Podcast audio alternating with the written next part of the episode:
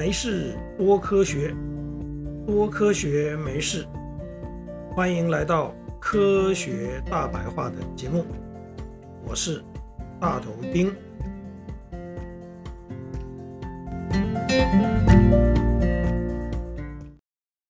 硫是组成生命所必需的元素，在好几种氨基酸的结构里面都有硫的存在，而氨基酸又是构成蛋白质的单元。一七七零年，法国化学家拉瓦杰就证实了硫是一种元素，因为这是一种没有味道和气味的黄色晶体，所以也被称为硫磺。这里的“黄”可以写作黄色的“黄”，也可以是左边一个十字边，右边一个黄色的“黄”。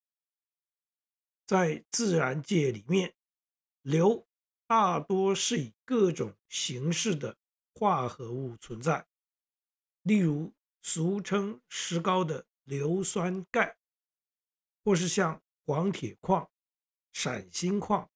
方铅矿等矿物，在煤或者是石油里面也会有少量的硫。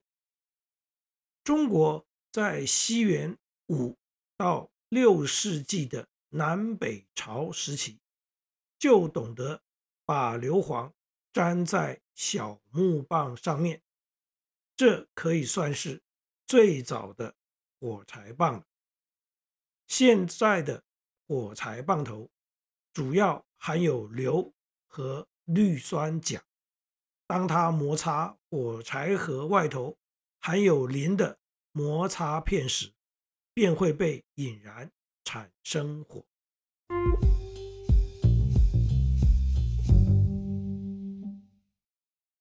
腐坏的鸡蛋会有一股独特而浓烈的臭味。甚至是煮熟的水煮蛋，也会有类似，但是比较轻微的气味。这是因为鸡蛋含有丰富的蛋白质，当鸡蛋腐坏或者是被加热煮熟的时候，氨基酸里面的硫被反应成硫化氢，这一股特殊的气味就是硫化氢的气味。加热过程中，蛋里的硫化氢会进一步跟鸡蛋里的铁进行反应，生成硫化铁。我们在熟的水煮蛋或者是茶叶蛋里面，在蛋清跟蛋白交界的地方，会看到呈现灰绿色的物质，这就是硫化铁的颜色。一般来说，水煮蛋里面硫化铁的含量并不多，并不会有让人中毒的问题。硫化氢的气味也会在有地热、温泉或是火山的地方出现，这是因为这些地区含有丰富的硫，硫受热被反应成。硫化氢的缘故，在圣经里面形容地狱是一个充满硫磺跟火的世界。想象力丰富的古人便认为硫磺的气味，也就是硫化氢的气味，就是地狱的气味。在台北近郊北投温泉区的地热谷。又有地狱谷或是鬼湖的别名，这些名称的由来，想来也是来自同样的灵感。二零二零年七月，在台南，两位清洁下水道的包商，因为吸入过多的硫化氢而死亡。二零二三年七月。这一次则是在台中，也是在下水道发生硫化氢中毒意外，造成一死一伤。下水道里特别容易聚集高浓度的硫化氢，这是因为废水里的废弃物被稀释菌发酵所生成，而下水道自成一个封闭系统，产生的硫化氢也不容易消散。二零一九年，在中国大陆上海，一对年轻的夫妇。被发现沉尸在家里的厕所里面，事后调查也确认，这是一起硫化氢中毒事件。部分媒体则是以“厕所毒气杀人事件”来作为新闻标题。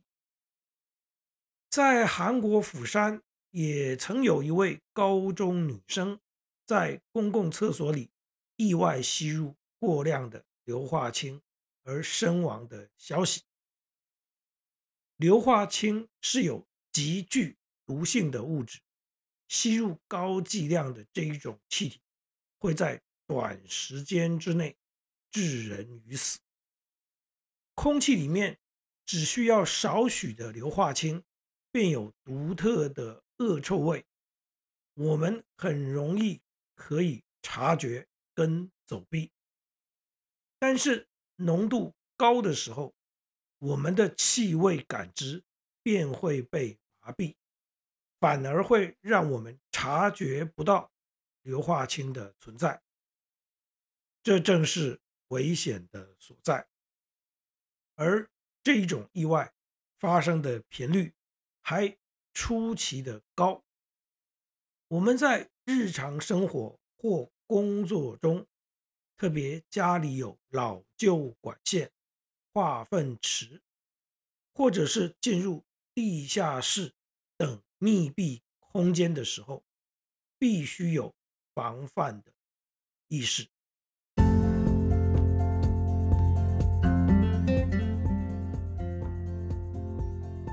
过，您知道，我们人体也是硫化氢产生器吗？我们排出的屁里面会含有微量的硫化氢，这是肠道里细菌跟食物作用后的结果，这也是屁会臭的原因之一。各位好朋友，谢谢您对于这一集节目的收听。如果您对这个主题有任何心得或想法，大头钉竭诚的欢迎您跟我分享，也希望您能对这个节目给予鼓励，或是提出批评与指教。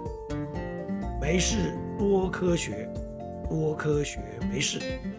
我们下一次见，拜拜。